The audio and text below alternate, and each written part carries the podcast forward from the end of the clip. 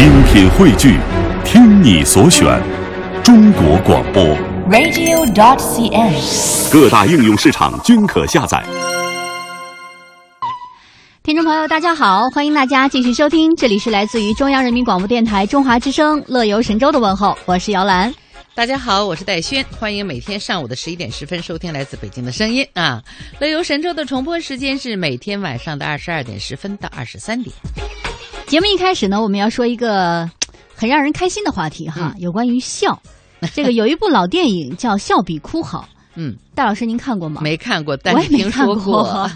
我也是第一次这个听说哈。但是我觉得这这个电影名字很有意思哈，对笑比哭好。肯定是笑比哭好。嗯嗯嗯你你想，平时咱们互相见面，嗯一看你拉的这个脸，不高兴，是不也不知道是家里出了事儿啊，还是对我有意见，哎对吧？对你要是笑的话呢，人家说，哎，你笑，我也会跟着你笑。哎，其实有的时候，有时候有这么一种说法哈，嗯就是比如说，这个人跟人之间的交往啊，就像是我们自己在照镜子一样。嗯，你比如说，你对着镜子里那个人笑呢，哎，镜子里的人也对你笑，没错，这个开心的感觉是会传染的，是对吧？嗯，哎，以前我们说这个笑哈，就谁也没见过动物们会笑。嗯，最近我看了一个报道，挺有意思的，就是很多的网友拍到了自己家的一些宠物的这个照片哈，嗯包括什么猫啊、狗啊、小鸟啊，嗯什么蜥蜴呀、都会开怀大笑。是而且就是有的时候那个那个照片上，包括那个视频当中，有一小狗笑的都在这个地板上打滚儿哈打滚儿。哎，会觉得哎呀，真的是，如果你今天很郁闷的话，看上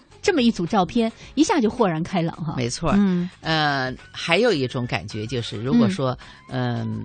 碰到嗯碰到朋友抱着自己的小孩儿，嗯。呃因为他还很小，不会说话，哎，他只要见到你，他嗯，喜欢你，他就嗯。会冲着你笑。对对对，如果他他不喜欢你，他今天见了你，他害怕，他就哭，那就那就给对方呢就一个啊不好的这个这个是兆头，你知道吧？对对哎呦怎么见了你就哭，见他就笑呢？嗯就好像不好。这个孩子哈，他也有这种灵感，嗯虽然他的虽然他小很小，也就是几个月吧，不会说话。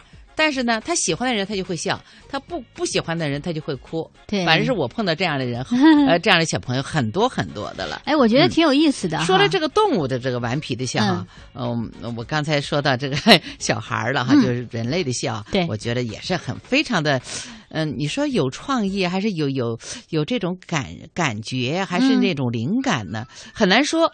呃，最近哈，西班牙巴塞罗那一家戏院呢，就推出了富有创意的一个收费方式，啊，观众呢可以免费进场，对，但是呢，看戏过程中呢，每笑一次都要付钱。哦，这个我觉得很有创意哈。嗯嗯，你知道吗？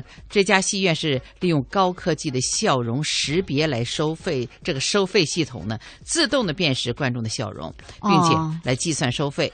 观众每笑一次收费 零点三欧元，三欧元合人民币多少啊？也没多少啊，嗯呃三八两块四。嗯，对啊，但是我觉得你笑一次就要收人两块四，那你就得紧绷，你不想花钱就紧绷着脸。就我的天呐！但是呢，你想他惹你笑，你肯定会发自内心的会，你就是不笑出声来，那个脸也会笑，嘴也会咧开吧。嗯哼哼，但是人家都拍下来了，你啊，必须交钱。交钱啊，对嗯嗯嗯。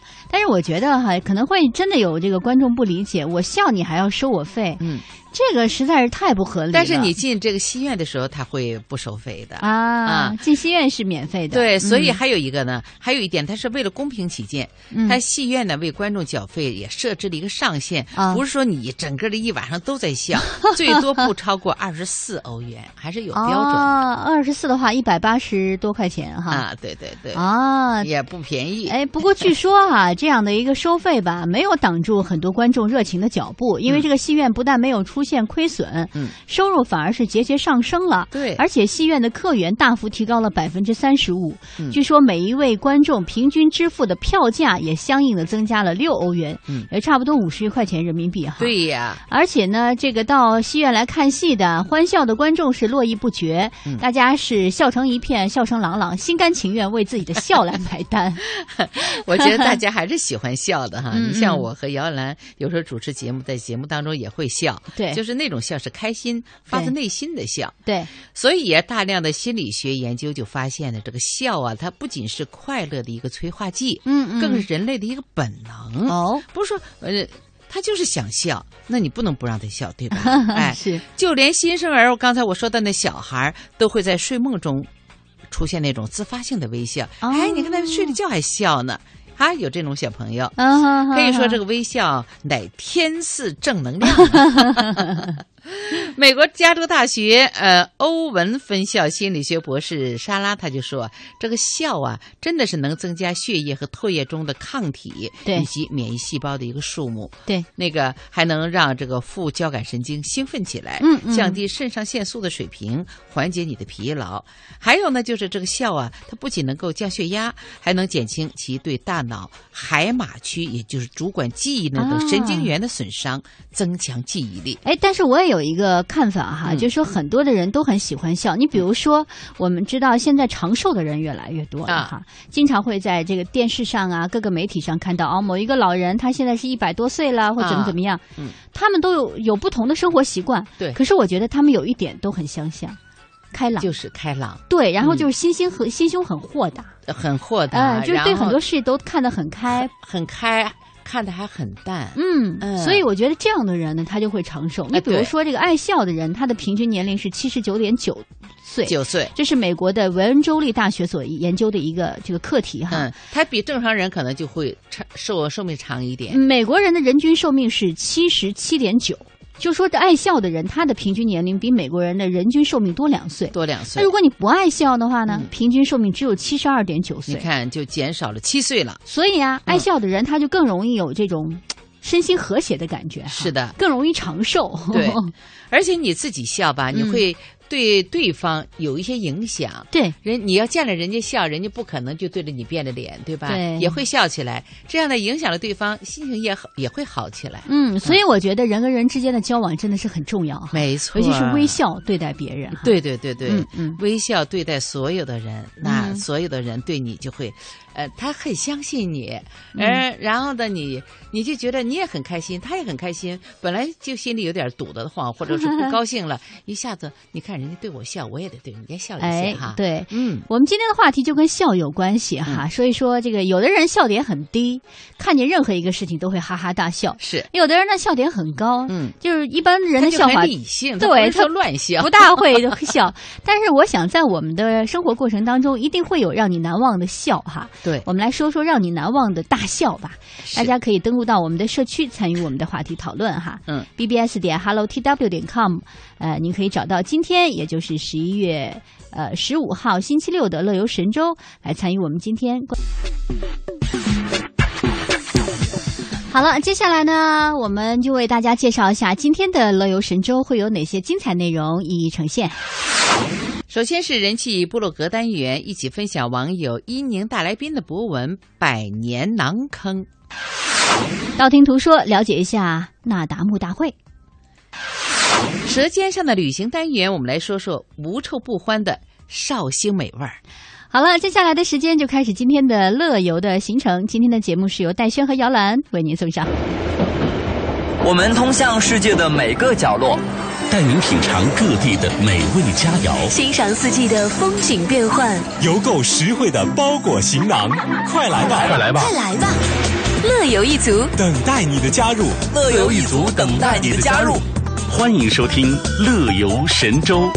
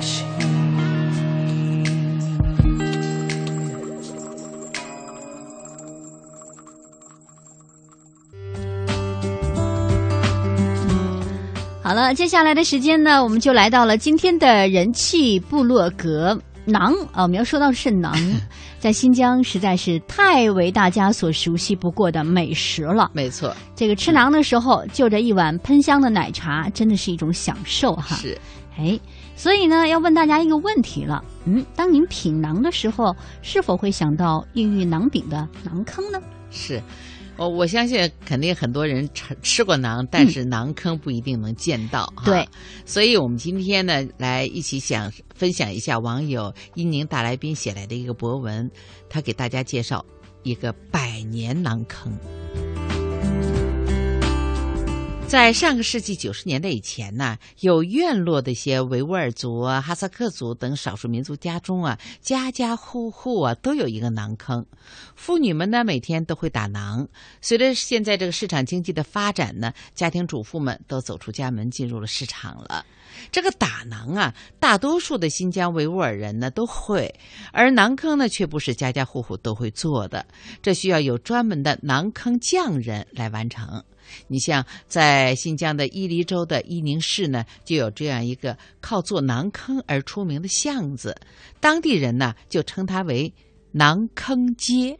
追溯馕坑街的源头，不得不提到这条街的阿布都北利克，他是馕坑第四代传人，五十二岁，守着这条巷子做馕坑四十年了。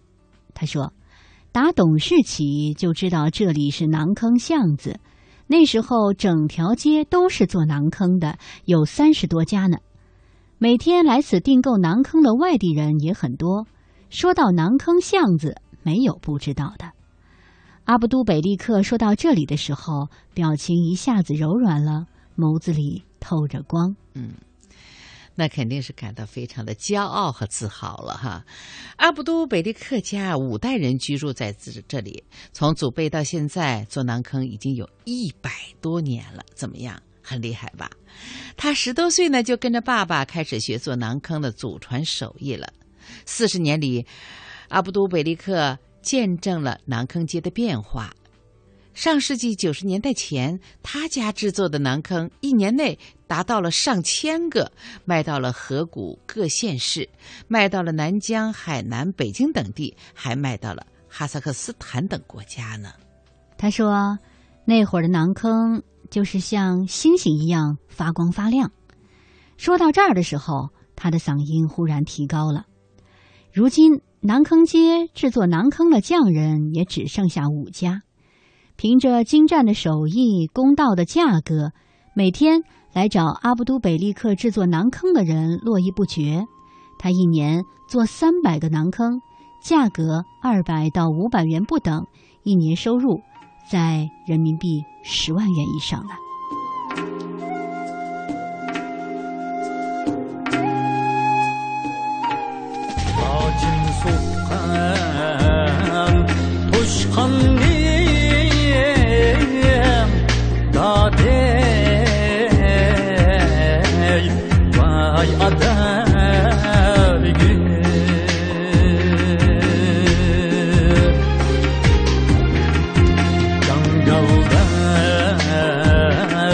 واسيبه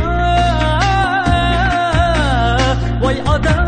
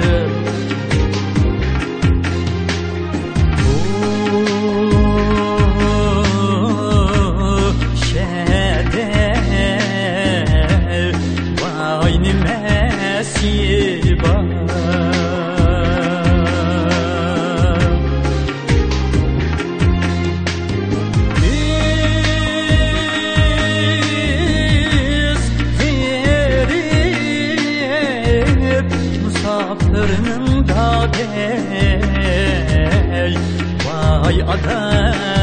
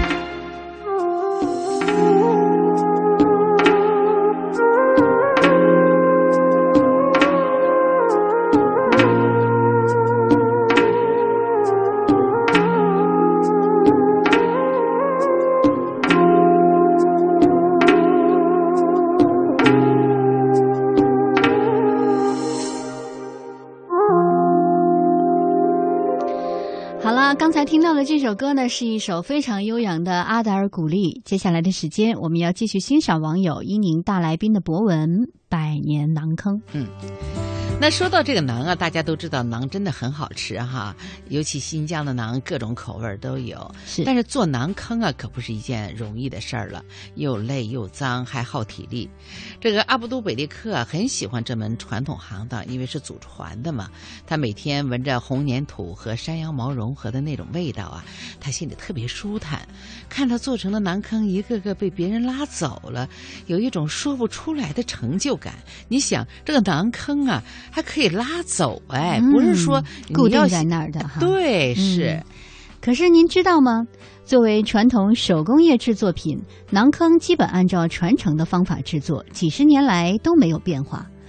一个馕坑从泡土到成型需要十天，再从几十公里外的煤矿山边儿运来红粘土，这种土粘性好，粘到手上像泡泡糖一般。再买来白山羊的毛混入其中，增加囊坑的牢固性。将粘土用水泡制两天，待红粘土完全吸水泡开后，加入羊毛。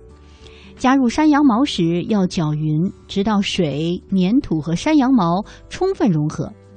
第三步叫醒面，嗯，将粘土和成的面团儿用塑料布盖严实，经过一天的醒发，再将揉好的泥巴做成条状，放到木板上待用。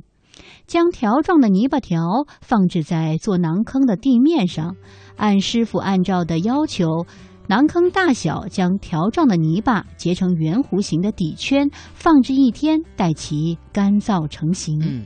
真的是哈，做什么都又有它的讲究的。是那到了第二天呢，要是在第一层的呃这个基础上呢接力做第二层，以后呢每天都要做一层，遇到下雨天就得停工，需将制作好的半成品用塑料布盖严实，防止雨淋了。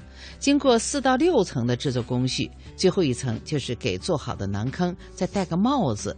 这道工序呢是点睛之作，难度和技术含量都很高，不是说你给它做个帽子就戴上就行了，还要需经工匠们这个纯手打造。经过五到七天不等的制作程序呢，一个圆润饱满馕坑就完工了。一般一个家庭使用馕坑的时间大约是三到五年，专业打馕的在半年左右就需要做新的了。馕坑制作对温度有讲究，要在天热的时候才可以做，也就是说，一个一年当中只有六个月的时间，每逢四月底开工，十月底收工。因此，有这么攒劲儿的馕坑手艺，阿布都北利克在市场中妥妥的占有一席之地。嗯，真是幸福。一家人小日子过得很是滋润，儿女们都有了很好的工作。阿布都北利克说：“我这一生都将在做馕坑中度过，馕坑是我这辈子最独特的记忆了。”请到新疆来，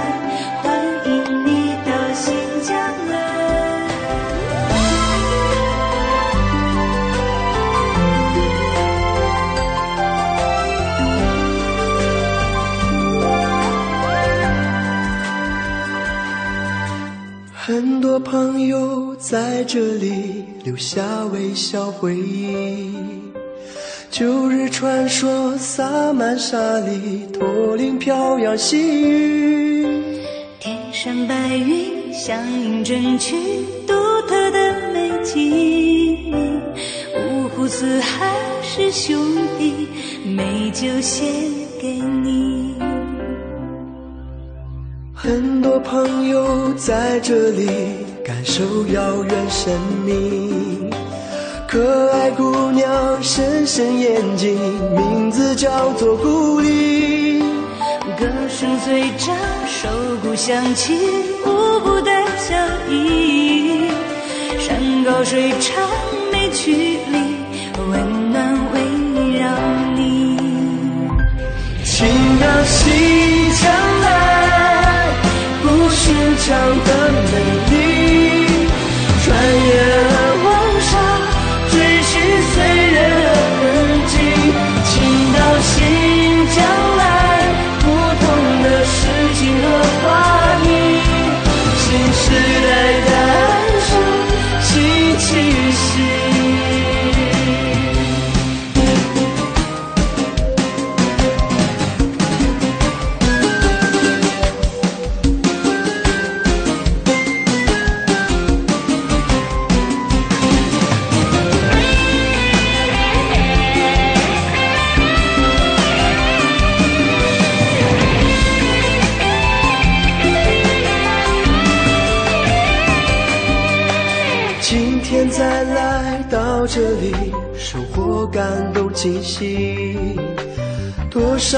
水晶莹透剔，昔日荒芜远去。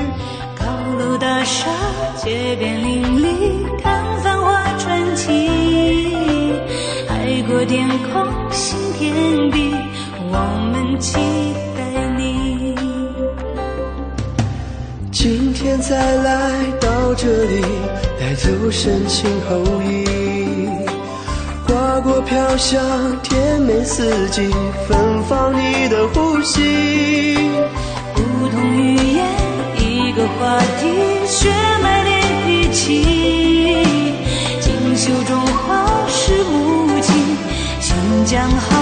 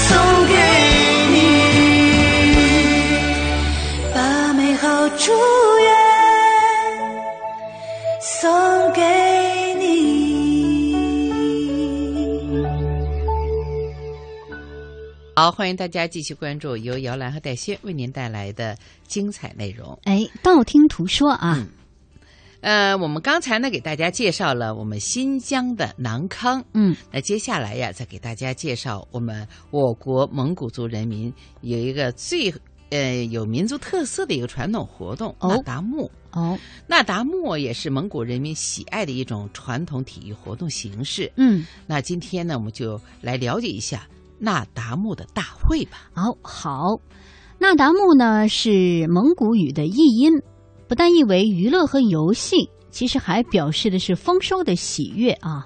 呃，那达慕的前身就是蒙古族的祭敖包了。嗯这是蒙古民族在长期的游牧生活当中创造和流传下来的具有独特的民族色彩的竞技项目和游艺体育项目。对，那从历史上来说啊，在元朝的时候呢，那达慕呢已经在蒙古草原地区广泛开展起来了，并且逐渐成为军事体育项目。在元朝统治者规定啊，这个蒙古族男子呢必须要具备摔跤啊，还有骑马呀、射箭呐、这三项基本技能。嗯就是说，你要是说呃是这个啊强悍的男子，这三项你技能你必必须都须得会。会，对，嗯那么这是说在元朝的时候，那到了清代的时候呢，那达慕呢就逐步变成了由官方定期召集的、有组织啊、有目的的一些游艺活动了。那么以苏木，也就是相当于乡的一个一个单位哈，苏木啊，以旗啊、以盟为单位，嗯，半年呢，或者是一年呢，或者是三年呢，来举行一次。对，这种习俗一直沿袭到今天，每年的蒙古族人民都举行那达慕大会。对，过去的时候，那达慕期间还会进行大规模的一个祭祀活动啊。嗯这喇嘛们呢要焚香、点灯、念经、送佛，祈求神灵的保佑来消灾消难。那现在呢，那达慕的内容其实娱乐比较多，对像比如说摔跤啊、赛马呀、射箭、赛布鲁、套马，还有下蒙古旗，这都是蒙古族民族的传统项目。有的地方还有这个田径、拔河、排球、篮球现代体育项目对哈。此外呢，像那达慕上还会有武术、马球、骑马、射箭，还有乘马展披、马竞走、乘马技巧等活动。嗯，还有现代的摩托车的精彩表演。是我觉得真的是一像像一个很大很大的一个游艺会哈。是，嗯，夜幕降临之后呢，草原上会飘荡着悠扬激昂的马头琴声，篝火旁的男女青年会轻歌曼舞，大家沉浸在节日的欢乐之中。嗯。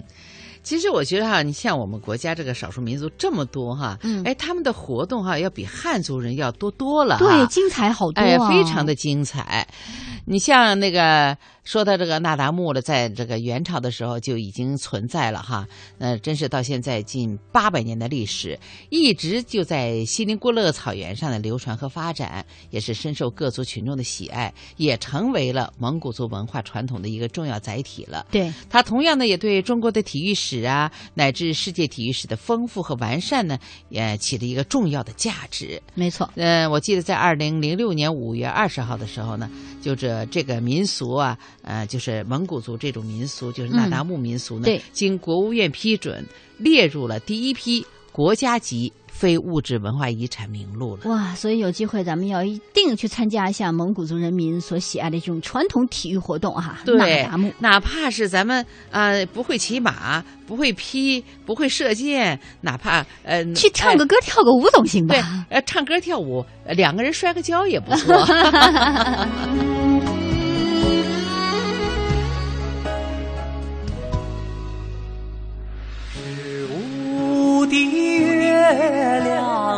升上了天空哟，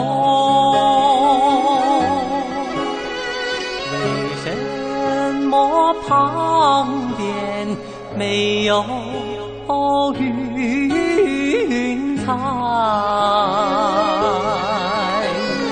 我等待着美丽的姑娘哟，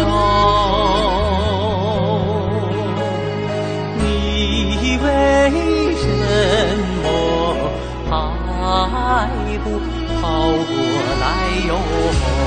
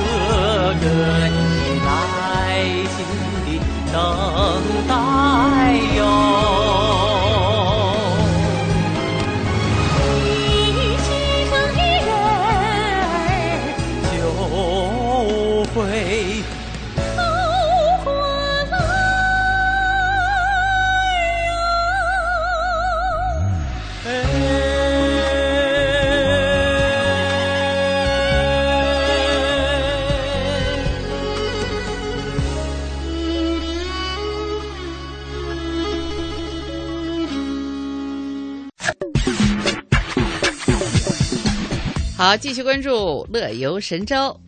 接下来的话题呀、哎，我们来说一说这个舌尖上的旅行吧。嗯，舌尖上的旅行啊，其实我不知道戴老师会不会有跟我有同样的一个爱好哈，啊，就是到任何一个地方去了之后，嗯别的呢先不说，一定要先吃一下当地的小吃。对，呃其实我每去这每到一个地方哈、嗯我都是先从网上了解一下。啊原来呢是不了解，但是就是人口相传，问问，哎，你去过哪儿吧？啊那有什么吃的呀哎，你去，哎，你去吃它什么最好吃啊？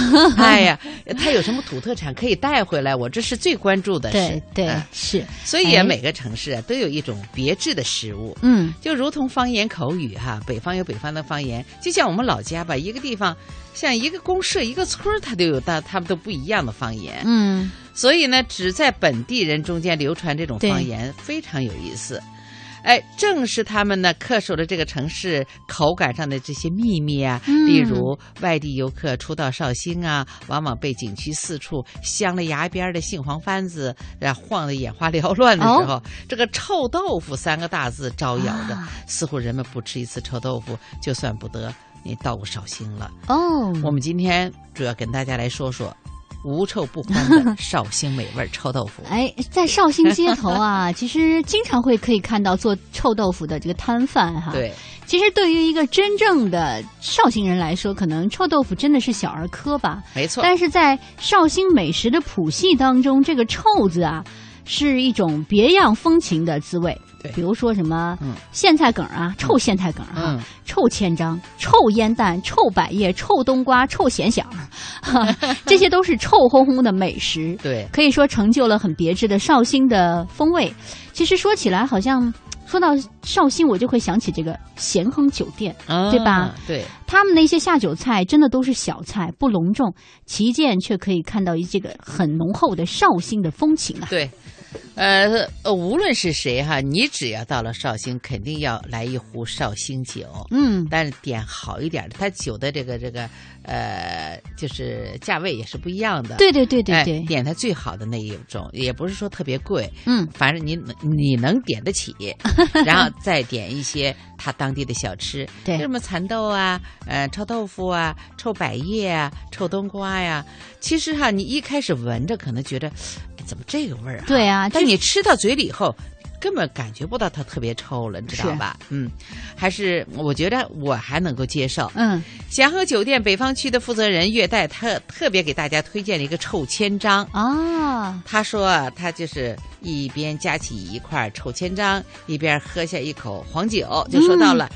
一般人闻到这股味儿啊，就受不了啊。嗯但是你要是越吃越爱吃下米饭，那才叫绝配呀。我的天就，跟我感觉一样，闻着不好闻，吃着吃着特别。香哈。对，这个臭千张啊，是绍兴臭味的美食谱系当中的一员。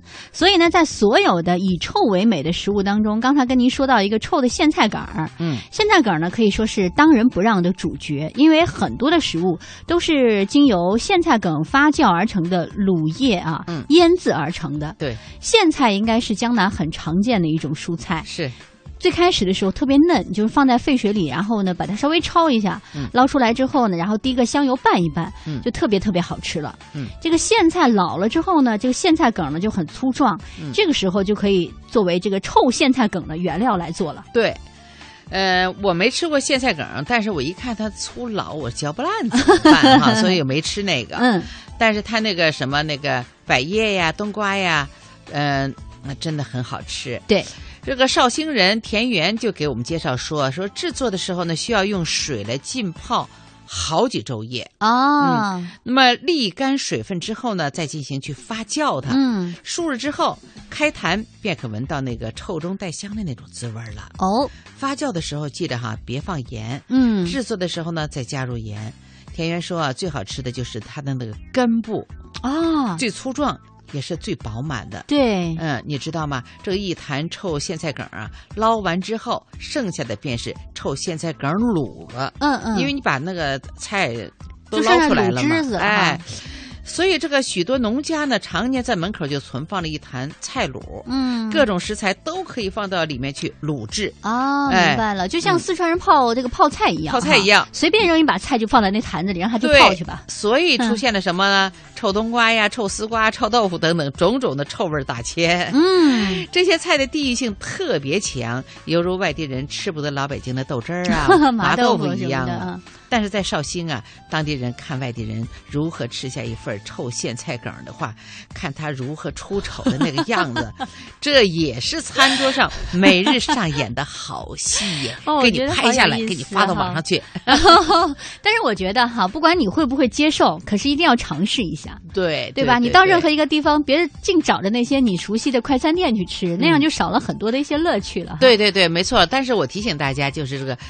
呃，臭苋菜梗梗啊，嗯它比较粗，嗯如果牙口好的年轻人呢，吃着还行，嗯老年人他嚼不动。那您吃点臭冬瓜、臭豆腐什么的就可以了哈。，臭咸菜也行。哎，好了，到这里呢，我们今天的节目其实也要跟大家来说声再会了。今今天去的这几个地方真的都很有特色，是了解了新疆的馕坑，又参加了蒙古的那达慕大会哈。那最后又请您吃了吃着这个臭味的这个绍兴菜哈。嗯，希望大家呢今天过得很愉快啦，是的，今天周末嘛，祝大家过一个愉快的周末。周末愉快，我们下次再会吧。下次再会。很轻松。春天过完忧伤背后，留下什么？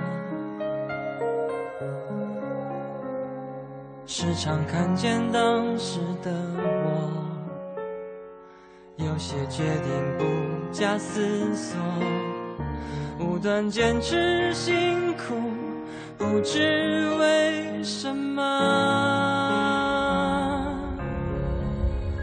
粉色樱花忽然间迎着风，吹起了年少的轻狂，潇洒的放纵。回忆飘如雪，慢慢的遥远的乡愁。我曾深深爱过的白雪般的你，在那座城市谁的情？淡淡想起，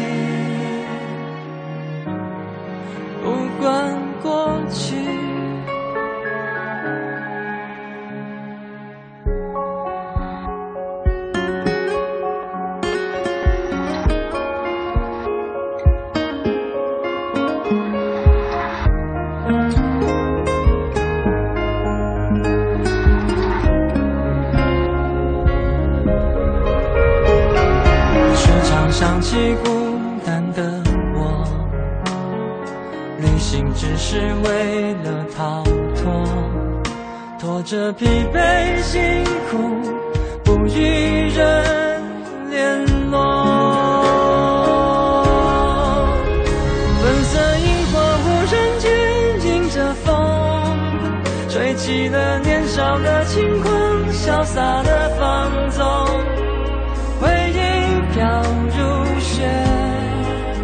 慢慢的遥远的乡愁。